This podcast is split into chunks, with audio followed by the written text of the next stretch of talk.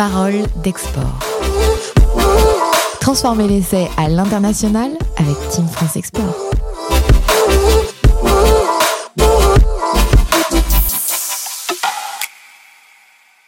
Bienvenue dans Parole d'Export, le premier podcast dédié aux acteurs de l'international. On part pour 40 minutes où experts et entrepreneurs partageront avec nous leurs expériences de terrain en cette période de turbulence que connaît le commerce international. Ce podcast s'adresse donc à vous, entrepreneurs qui souhaitez conserver ou conquérir de nouvelles parts de marché en dehors de l'Hexagone durant cette crise. Nous y trouverons ensemble de nouveaux conseils et sources d'inspiration concrètes. Pour démarrer, je vous propose de vous présenter la feuille de match avec nous sur le terrain. Carole Bermond, bonjour Carole. Bonjour, bonjour à tous.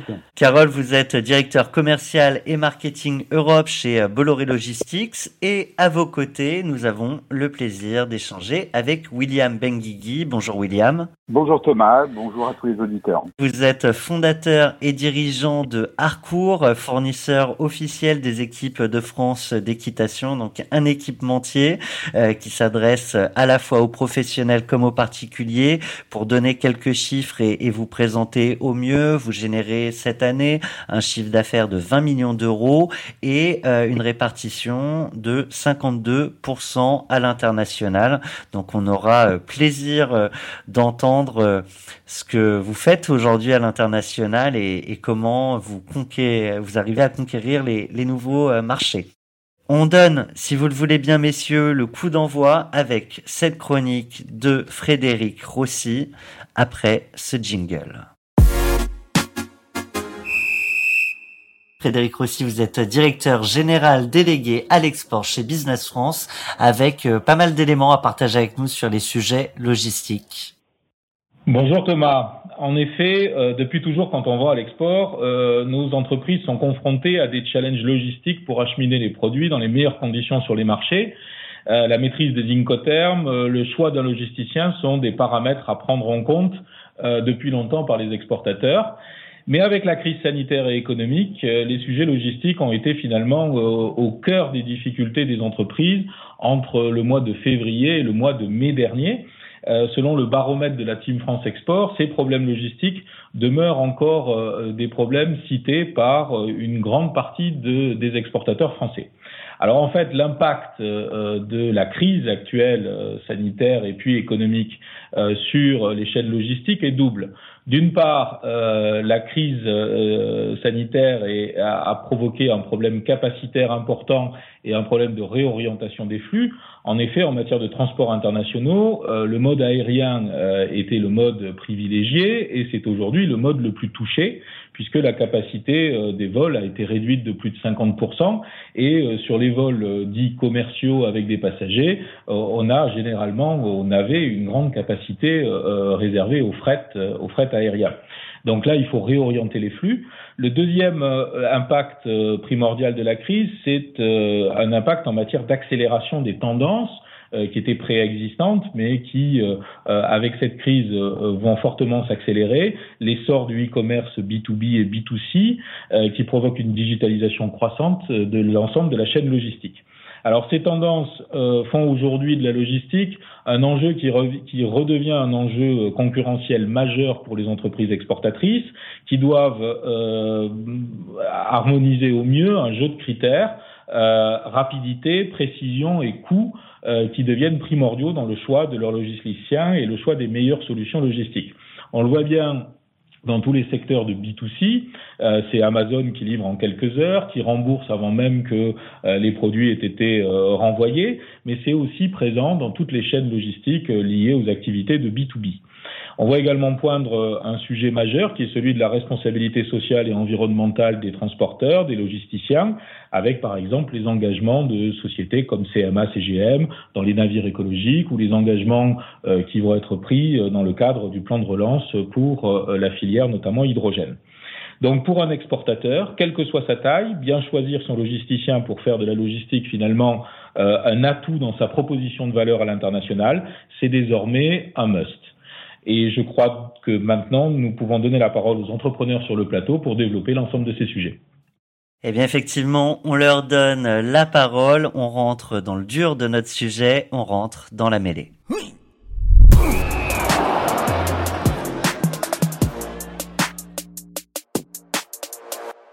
Alors messieurs, euh, la, chronique de, Frédéric euh, amène à, pas mal de, sujets et, de réflexions.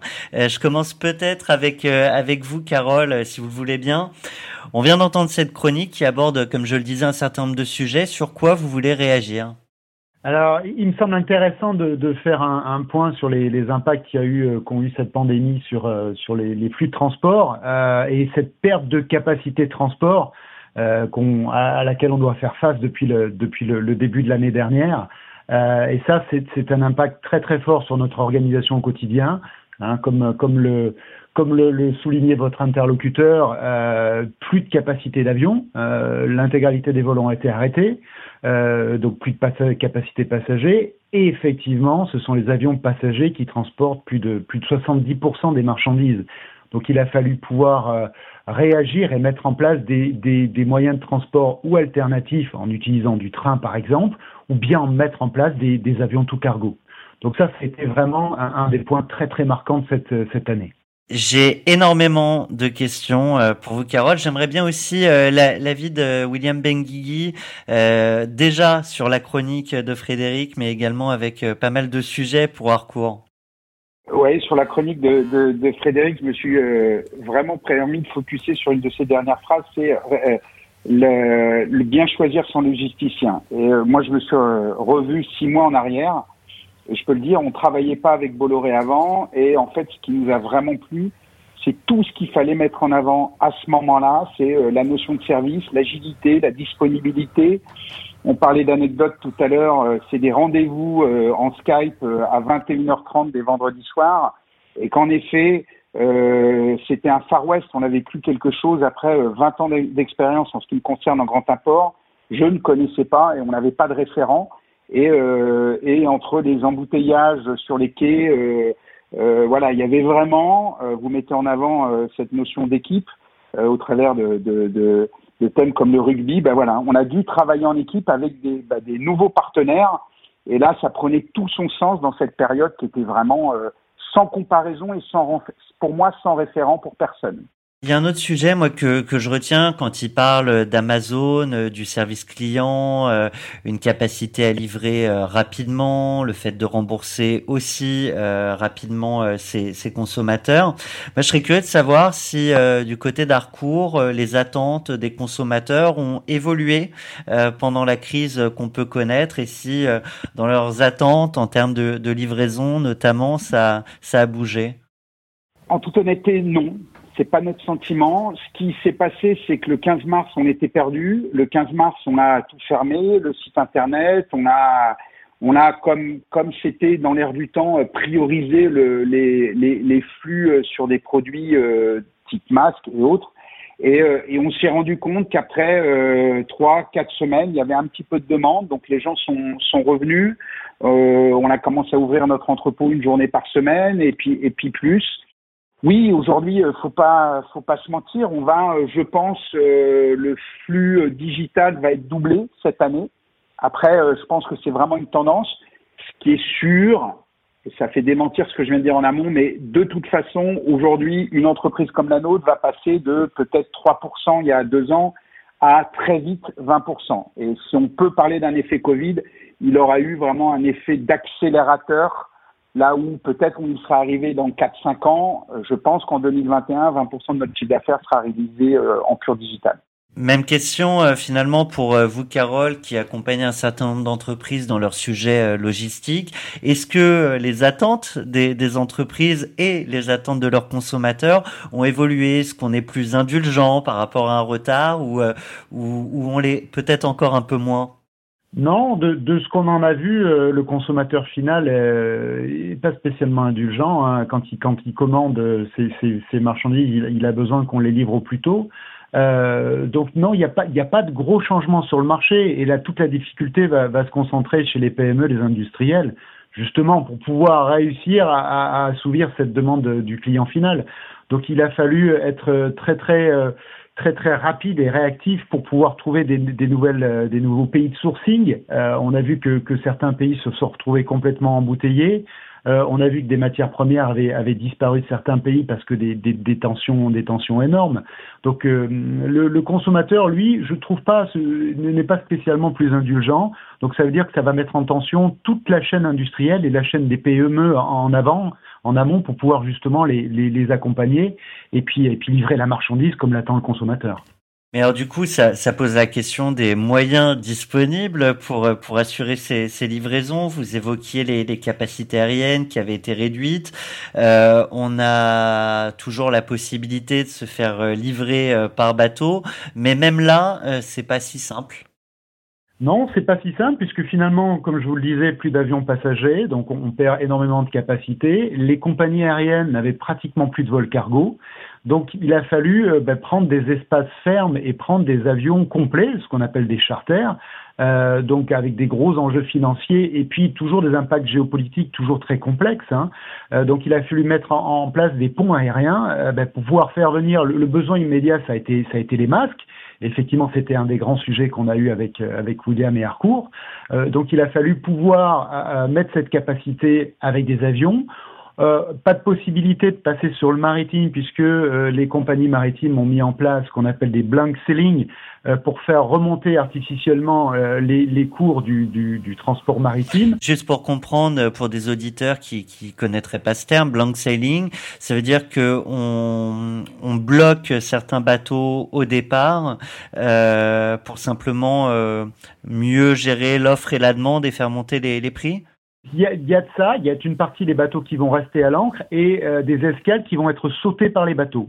C'est-à-dire qu'au lieu de s'arrêter sur les, les, ports qui étaient prévus initialement, elles, elles, ne vont pas y passer. Donc ça disrupte complètement euh, les plans de transport qui étaient, qui étaient prévus. Et vous avez raison, ça a un, impact immédiat sur les, sur les coûts, hein, puisque le, le prix du marché a tendance à monter dans ces cas-là. Alors, après avoir parlé de l'aviation, après avoir parlé du maritime, il reste encore des routes? Absolument. Euh, le rail, euh, c'était euh, c'est un, un, mode de transport qui a tendance à se développer beaucoup depuis l'Asie euh, l'Asie vers l'Europe. Bon, il a sou souffert de congestion aussi, hein, puisqu'il y a eu énormément de reports modal justement du maritime et de l'aérien et de l'aérien sur le rail. Et euh, on a pu mettre en place dans, dans certains cas euh, par la route de la soie du transport routier de bout en bout. Euh, qui est quelque chose d'un petit peu anecdotique pour l'instant, mais ça permet d'avoir encore une option euh, physique pour offrir du transport en plus des moyens un peu plus conventionnels. Je m'adresse à, à, William euh, chez chez Harcourt concrètement. Je crois en plus que vous avez monté euh, euh, un entrepôt d'achat. Je je dis pas peut-être euh, très bien, mais euh, mais en Asie. mais ça, ça, ça a voulu dire quoi en termes logistiques ces, ces derniers mois chez Harcourt? Qu'est-ce qui a été mis en place? Qu'est-ce qui a dû être décalé? Comment il a fallu peut-être se réinventer aussi? Il a, il a fallu euh, complètement se réinventer. C'est tout ça, c'est parti un peu d'une situation, bah, comme on l'a tous vécu, complètement euh, euh, non anticipée et, et, et, étrange. On s'est retrouvé nous au mois de février. Euh, j'ai un associé, on est euh, on est en France, on est on, on, vit comme tout citoyen et on en parle au, au, maire de notre village, aux, aux gens qu'on connaît. On se retrouve face à une impossibilité d'avoir des masques. Et là en effet, euh, on peut dire que notre réaction a été de dire, OK, on l'entend, on, le voit, on le lit dans les médias, même si apparemment il n'y avait pas besoin de masque, on s'est quand même dit que c'était pas forcément une certitude, et euh, on a mis en œuvre et on a mis on, a mis en œuvre notre capacité à réagir, notre capacité à sourcer. Euh, si c'était un Far West en transport, ça l'était aussi en termes de logistique. Mais là, on va dire qu'il y a eu quand même, et moi je le reconnais et je l'ai vécu, une vraie mobilisation aussi bien de l'État. On a été euh, très vite en relation avec la DGE, Direction Générale des Entreprises, DGCCRF, et euh, une fois que tout le monde s'est mobilisé, aussi bien des acteurs donc d'État, économiques, entre, d'entrepreneurs comme je fais partie, eh bien, on a réussi à trouver et à s'adapter. Et euh, je suis tout à fait d'accord avec Carole. Moi, j'avais jamais Bien sûr, j'avais entendu parler de train, mais on a utilisé le train, on a utilisé l'avion, on a au final après pour faire baisser les coûts. L'avion, j'en veux pas à Bolloré, c'est pas du fait de Bolloré, mais l'avion c'était euh, indécent en termes de prix. On était quasi plus cher en termes de transport, mais parce que il y avait une telle pénurie que l'avion, on va dire, avait trop d'impact sur, sur le prix des produits. Donc on a réussi après bah, à réagir, en effet à enfin trouver des bateaux qui partaient, pouvoir dire bah, on va faire quatre semaines de bateaux et les produits arriveront déjà 20-30% euh, moins chers. Et euh, voilà, je, vais répéter, mais sans ce partenariat sourcing pur en Asie, grâce à nos équipes, en ce qui me concerne, on a 18 personnes là-bas, mais on a pu trouver des usines aux normes euh, dont on passait les contrôles qualité sans problème, des sociétés françaises de transport qui ont su réagir et mettre à notre disposition tous les moyens dont on avait besoin pour, au début, en urgence, faire venir tout ça par avion, euh, je vous le citais tout à l'heure, on est arrivé sur des livraisons le 1er mai, le 8 mai. Tous nos bateaux, euh, tous nos avions arrivaient, euh, on va dire le, le 30 avril ou le 7 mai. Donc c'était c'était terrible de devoir livrer 400 clients alors qu'on avait tous les jours fériés. Et, et tout ça, on s'en est sorti. Et je pense que s'il n'y avait pas eu cette réactivité, et moi, ce dont je suis le plus reconnaissant, c'est cette, pour moi, cette, cet état d'esprit PME chez les grands transporteurs comme Bolloré, et qui nous ont vraiment été très utiles. Carole Bermond, je, je vous vois réagir. ah oui, bah effectivement, c'est agréable d'avoir d'avoir ce ressenti-là. Euh, c'est vrai que c'est un partenariat avec nos clients, et, ce qui reste très important, même si effectivement on est un grand groupe, c'est cette euh, présence euh, en proximité. On a une soixantaine d'agences en France, donc même ça nous permet d'avoir une approche PME vers PME. Donc euh, pour nous, c'est plus que des clients, ce sont des, vrais partenaires. Et euh, d'avoir ce réseau côté chinois, effectivement, ça nous a aidé, nous, à, pouvoir piloter ces flux. Mais après, on a euh, des gens qui ont, qui ont travaillé sur ces ponts aériens 24 heures sur 24. Donc bah, d'avoir un retour et, et, savoir que ça aide les, les PME françaises, c'est toujours un grand plaisir à entendre. Je, je, reviens vers vous, euh, William. Si je dis pas de bêtises, vous pourrez peut-être corriger les, les, quelques chiffres que je vais donner, mais il me semble que l'année dernière, vous faisiez 8 euh, millions d'euros. Euh, J'en ai annoncé 20 euh, pour cette année en, en début d'émission. Ça va faire bientôt presque un an qu'on connaît cette crise mondiale. ça veut donc quand même dire que pendant ces un an, vous avez délivré un certain nombre des produits Harcourt, hein, je, je le rappelle, qui sont dédiés à l'équitation.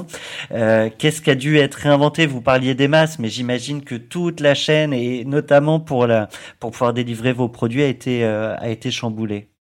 Oui, oui, oui, tout, a été chamboulé. Euh, qu'est-ce qui, qu'est-ce qui génère une telle progression qui est quand même complètement anormale? Alors, en effet, il y a une partie qui est liée, qui est liée au masque, donc très gros engagement financier, et puis aussi tout notre développement. On est aujourd'hui en France une équipe de 25 personnes. On, on, on est sur du marché de niche. L'équitation, pour ceux qui connaissent, c'est pratiqué par 700 000 personnes en France, point. Euh, et dans ce marché de niche, on se doit aussi de, trouver de nouvelles idées. Je pense qu'on a la chance d'être sur un, sport qui, à, à mes yeux, est un peu symbole d'élégance et, donne une sorte d'acquis euh, qualité et de style. Si, c'est peut-être un peu prétentieux, mais en tout cas, c'est ce que l'équitation, je pense, dégage dans l'imaginaire collectif. Et là-dessus, bah, nous, euh, en tant qu'Arcourt, on se développe le plus possible à l'international. On a, euh, depuis maintenant un an et demi, c'est ce qui génère cette forte progression, un, un distributeur aux États-Unis. On a, euh, on a un distributeur maintenant en Irlande. On a un distributeur en Australie. je vous l'ai dit, 52% de notre chiffre d'affaires à, à l'étranger, et ça, c'était pour 2019. Et je pense qu'on va être aux alentours de 60, 70% peut-être sur 2020. Voilà, l'étranger.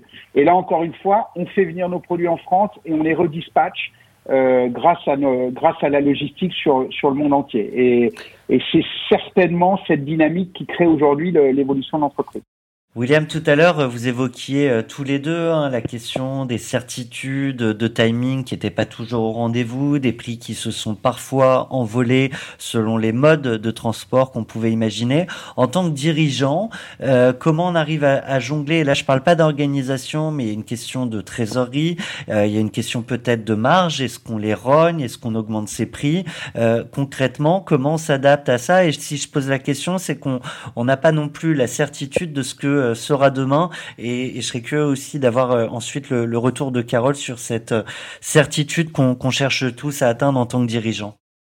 À la fois cette période a permis de sauver l'entreprise. Mais alors c'est, en gros, c'est pas moi qui fais interviewer. Il faudra interviewer les dix personnes de mon entreprise qui ont été mobilisées, celle de Bolloré, celle de la Chine. Je, euh, on n'est pas conscient à l'instant T de tous les risques qu'on court. Il y a, il y a, un, y a 15 jours, 15 jours de ça, j'en parlais avec un ami. Euh, je jouais plus de 10 ans de résultats. Je, je pense que je jouais ma banqueroute. C'était pas un coup de poker, mais heureusement que j'ai pas eu conscience des risques qu'il y avait dans tout ce qu'on a fait. Je, euh, on voyait à la télé des camions escortés par des forces policières. Euh, voilà, donc je suis désolé de vous dire que on n'a pas mesuré, on a été dans l'action, on a été dans la solution, on a été euh, dans l'agilité et, euh, et on s'est dit bah de toute façon ça passe. Mais si on s'était, euh, si on avait échangé le 15 mars ensemble, euh, je pense que j'étais dépressif au fond du trou en vous disant euh, on va perdre 50% de notre chiffre d'affaires et je pense que je vais supprimer 30% euh, des postes. Voilà. Bah, pour autant, ça s'est transformé comme une, bah, oui, comme une réussite ou en tout cas, oui, une réussite d'équipe. je peux vous dire qu'au mois de juin, on a partagé un bon repas tous ensemble et, et une fierté, voilà. Mais mmh. en, en, anecdote, je pensais aussi à, à ça. Euh, et je sais même pas si Carole le sait, mais on a quand même le, le responsable de l'agence du Mans qui a failli aller en prison parce qu'à un moment, il était tellement mobilisé sur l'arrivée de nos, de nos camions et des containers que je l'ai, euh, mon voisin, une entreprise, est venu me voir en me disant c'est quand même bizarre, il y a un monsieur qui est posté à 100 mètres de, du camion et qui est en train d'observer le déchargement. Là-dessus, la période étant, on était en relation euh, quotidienne avec euh, la gendarmerie. Et j'ai fait intervenir la gendarmerie qui est arrivée dans les trois minutes sur place et euh, moi aussi. Et à ce moment-là, j'ai découvert que c'était tout simplement le responsable d'agence de Bolloré qui se, se, on va dire, se rassurait sur le fait que le conteneur arrivait. Vous voyez, c'est ça la période qu'on a vécue. Et euh, je vous rassure, on a fini par un bon café au bureau, mais, mais voilà, euh, c'était, c'était sans référent. Donc il fallait agir. Franchement, si on avait pensé, en tout cas, si j'avais pensé, euh, bah, je serais resté chez moi tranquillement. Parce que c'était très, très risqué. Mais au final, ça s'est fait. Carole Bermond alors, alors c'est vrai, cette période était extrêmement atypique. Ce qu'il fallait avant tout, c'était assurer la, la, capacité à nos, à nos PME françaises de continuer à travailler. Donc tout de suite, c'était de trouver des moyens et c'était extrêmement compliqué parce que c'est devenu le transport était devenu un, une commodité extrêmement spéculative euh, avec des coûts qui pouvaient s'envoyer sans s'envoler sur les sur les affrètements d'avions du simple au double et on parle de millions d'euros. Hein, c'était absolument incroyable. Donc un, dans un premier temps, c'était vraiment continuer à assurer le support et pouvoir transporter ces flux physiques. Après, euh, dans la période, rapidement, euh, la compétitivité des, des, prix, et vous en parliez, c'est clé. Parce qu'effectivement, si nos entreprises françaises sont pas compétitives euh, sur leurs coûts de transport, euh, qui ont quand même un impact sur le, sur le coût de leurs produits au final, euh, ça reste extrêmement pénalisant. Donc, une fois qu'on a réussi à trouver des modes de transport, on a essayé de, de se mettre dans des coûts marchés qui étaient le, le plus compétitifs possible, même si c'est vrai que c'était extrêmement compliqué, hein, et ça l'est toujours. Je, reviens sur ma question, euh, Carole Bermond, euh, liée à la certitude slash l'incertitude des, des, mois, semaines à venir. Euh, co comment vous pressentez les, les prochaines semaines? Ça reste très, on va dire, aléatoire d'un pays à l'autre. Où est-ce qu'on en est? C'est super intéressant d'avoir vos, vos, deux retours sur tout ce qui s'est passé. Euh, je pense qu'on peut en tirer un certain nombre de leçons pour les mois euh, à venir. Euh, et je serais curieux de, de qu'on arrive à se projeter ensemble pour les auditeurs sur, sur cet avenir, justement. Alors, les capacités, si on parle des capacités aériennes, vous vous rendez compte que les gens ne voyagent pas ou, plus, ou très très peu. Donc, finalement, cette capacité passager n'a pas beaucoup évolué. Euh, donc, on est, on est encore très en tension. Et euh, la vraie incertitude sur ce qui va arriver, c'est la diffusion du vaccin contre le Covid-19, parce que vous savez que tous les laboratoires euh, mondiaux ont mis, ont mis des moyens énormes pour mettre ce, ce, ce vaccin sur le marché. Euh, on est en contact avec les laboratoires en permanence et on pense que ce, ce vaccin sera sur le marché certainement au printemps prochain. Donc, il va falloir, alors on a du mal à avoir une estimation des volumes, mais il va falloir vacciner 60% de la population mondiale. Euh, ça va être deux vaccins par personne, donc des volumes de transport à, à effectuer qui vont être colossaux. Ça veut dire que ça va assécher cette pauvre capacité de transport qu'on a déjà. Donc nous, on y travaille énormément avec, avec le gouvernement français, bien entendu, et, et l'ensemble des pays, euh, mais aussi avec tous nos clients pour savoir comment on va mettre de la capacité en ligne euh, dans les mois qui vont venir. Donc, on, va, on a certainement au printemps des grosses tensions sur le, sur le marché avec la diffusion de ce vaccin à venir, c'est sûr.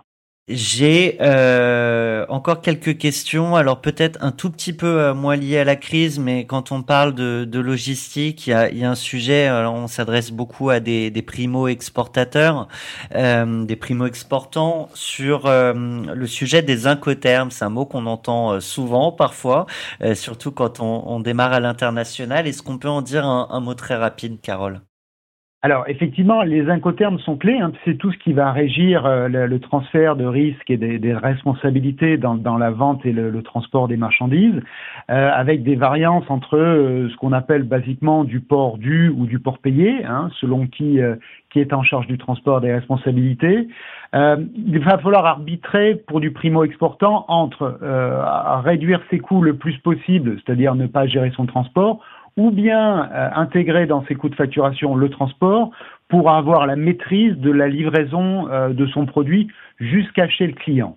Euh, tout en faisant très attention de toutes les spécificités qui sont euh, très différentes d'un pays à l'autre. Donc l'incoterme est clé. Je, je conseille toujours aux primo-exportants d'avoir le meilleur euh, contrôle sur la livraison de son produit jusqu'en bout de chaîne tout en faisant extrêmement attention aux impacts que pourraient avoir, par exemple, les, les, toutes les, les déclarations douanières à destination dans des pays qui peuvent être complexes. Et où là, du coup, on est peut-être un peu moins staffé malgré tout en, que, en tant que jeune, petite, moyenne entreprise pour, euh, pour s'assurer que, euh, qu'on est bien dans les clous. Je pose la question autrement, est-ce qu'il y a un incoterm parfait? Alors, il n'y a, a pas d'un, il a pas d'incoterm parfait. Euh, moi, moi, je conseille, je, je, je, je, conseille le plus possible. Alors, anciennement, le, le, le DDU qui est devenu le DPU, c'est-à-dire de pouvoir livrer jusqu'à destination sans avoir les formalités de droits et taxes à la charge de l'exportateur.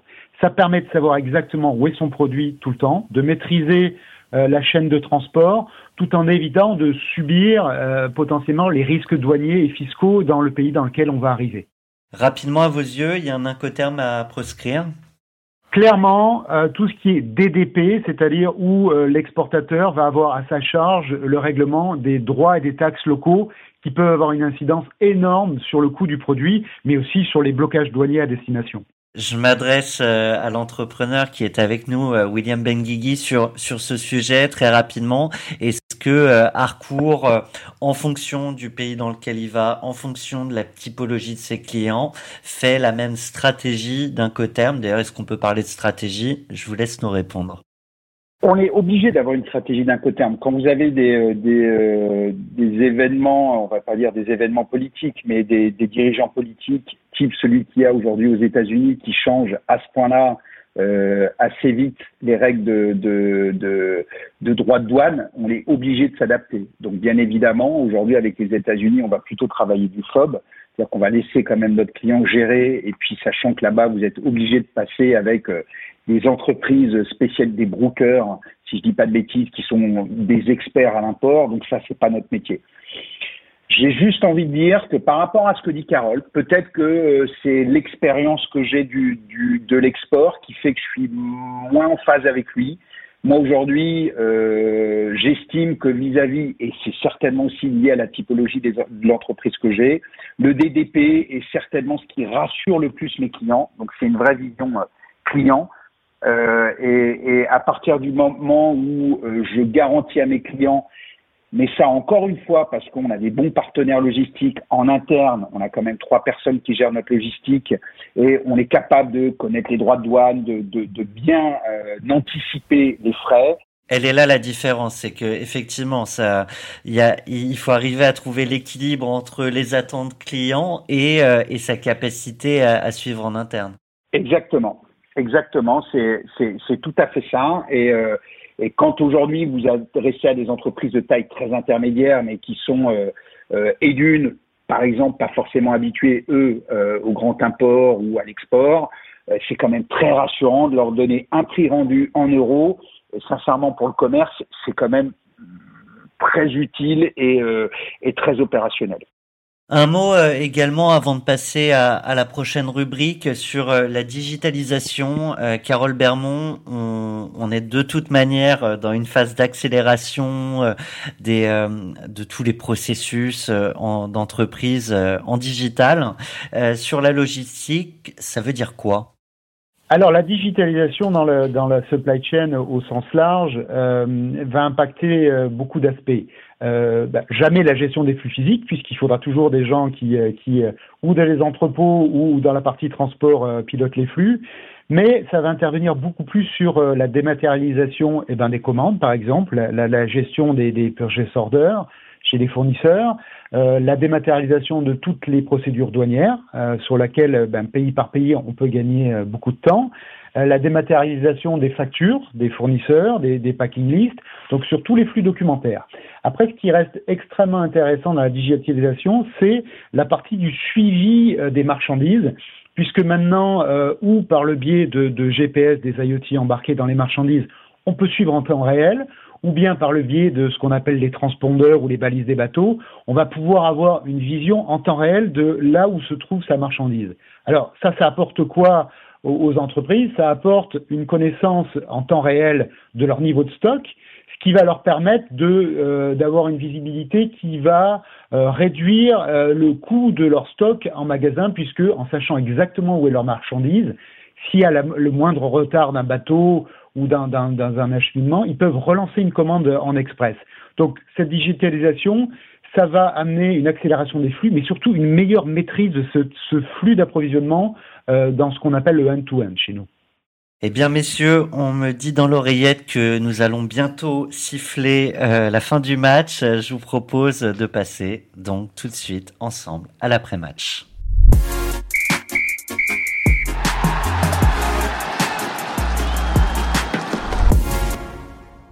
Et donc un après-match en trois temps, nous évoquerons les meilleures actions, nous évoquerons les cartons jaunes et nous partagerons des pronostics sur l'avenir du commerce international.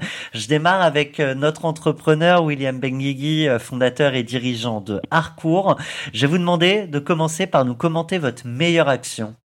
Alors si on veut être sur l'international, la meilleure action, euh, je suis obligé de la rendre à mon équipe. C'est la réactivité et, et, cette capacité à s'adapter au contexte à, à, trouver des bons partenaires, à, à, dans un sens amont qui est euh, qui sont les usines avec qui on va travailler, de trouver des bons partenaires pour exporter et ou pour importer et réexporter derrière. Enfin tout ça, voilà, c'est cette mobilisation qui s'est faite dans cette période complètement atypique où euh, on peut perdre pied, mais au final on a réussi à résister et, et ça c'est vraiment la meilleure action sans chercher vraiment très loin quoi. Et alors, comme je ne me permets pas de jouer l'arbitre, je ne distribue pas les cartons, je vais vous proposer de vous adresser un carton jaune à vous-même. Euh, qu'est-ce qui, euh, qu'est-ce qui à pêcher dans l'aventure Harcourt à l'international sur euh, depuis sa création et, et, qui a été particulièrement riche d'enseignements? Pêcher, je pense que l'enseignement, je l'ai pas encore entièrement analysé. Il y a trois ans de ça, on a décidé d'ouvrir une succursale en Allemagne. Euh, on pensait avoir trouvé les hommes, on pensait, euh, on pensait euh, pourquoi l'Allemagne, juste quand même en amont, désolé, mais c'est le plus gros marché en Europe dans notre secteur, donc on, on était un petit peu euh, fanfaron et, et, on pensait que ça se passerait mieux que ça. Et malheureusement, je l'ai fermé cette année. C'était trop de charges pour une, une, société comme la nôtre. Et je dis pas qu'on a eu tort, on s'est mal pris et on est toujours encore en train d'essayer de comprendre pourquoi. Et, et j'abandonnerai pas, mais en tout cas, je le ferai autrement, ça c'est sûr. Et du coup, euh, par curiosité, qu'est-ce qui fait euh, que ça s'est peut-être mal passé? C'était une question de moyens euh, mis sur la table. On sait que c'est c'est c'est un budget de partir à l'export. Est-ce que c'était une question de compréhension du marché ou, ou peut-être encore autre chose? Les deux, mon capitaine. C'était euh, des moyens, peut-être, certainement. Il faut plus communiquer, il faut faire connaître. On est quand même dans du, euh, euh, quand même dans des secteurs qui sont un peu quand même liés à la mode, à, à l'image. Donc euh, c'est important d'être euh, d'être connu, d'être désiré pour être acheté. Euh, moi, j'en reviens souvent aux hommes. J'ai quand même vraiment l'impression que une entreprise, si elle trouve les bonnes personnes, elle se développe. Voilà. Donc, je pense qu'on n'a pas trouvé les bonnes personnes. À la fois, c'était, c'est l'Allemagne est un marché qui est plutôt un marché de plein emploi, donc donc c'est difficile de recruter. Et, et voilà, donc le produit aussi, c'est vraiment un tout. Il n'y a pas une raison. Ce serait hyper facile et je pense qu'on ne serait pas parti s'il y avait une raison. Et donc comme il y en a plusieurs, aujourd'hui on n'a pas les moyens humains euh, même pas financier, on n'a pas les moyens humains de, de, de, se focaliser sur la raison de nos échecs. Donc c'est mieux pour le moment de quitter le terrain, on analyse et puis on va essayer de repartir plus fort euh, bientôt.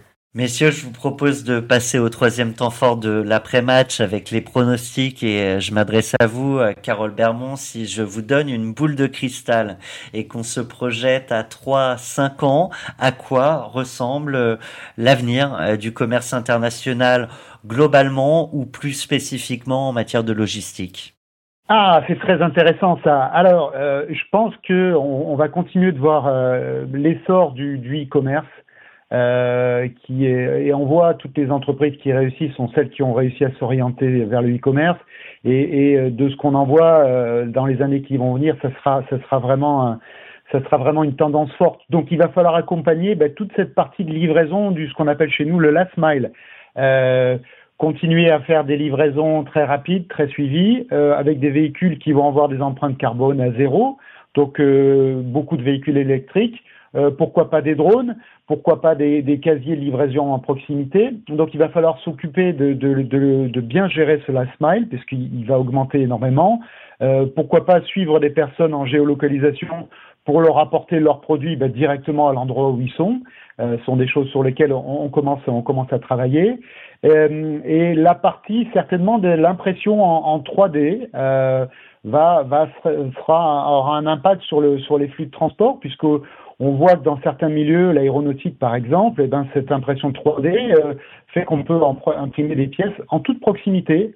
Donc ce sera des, flux de transport qui seront certainement très très très différents. Mais encore une fois, je pense que l'impact du e-commerce et la livraison en B2C sera vraiment euh, un élément de plus en plus prégnant sur nos, sur nos marchés euh, du transport international. William Benguigui, je vous, je vous vois réagir et ce sera le, le mot de la fin. Oui, oui. Je, moi, j'ai, avant de créer mon entreprise, j'ai fait partie d'une, on va dire une, une, une, grosse, une grande entreprise. Il y avait 3000 salariés. On était dans la distribution. C'est un gros réseau de magasins.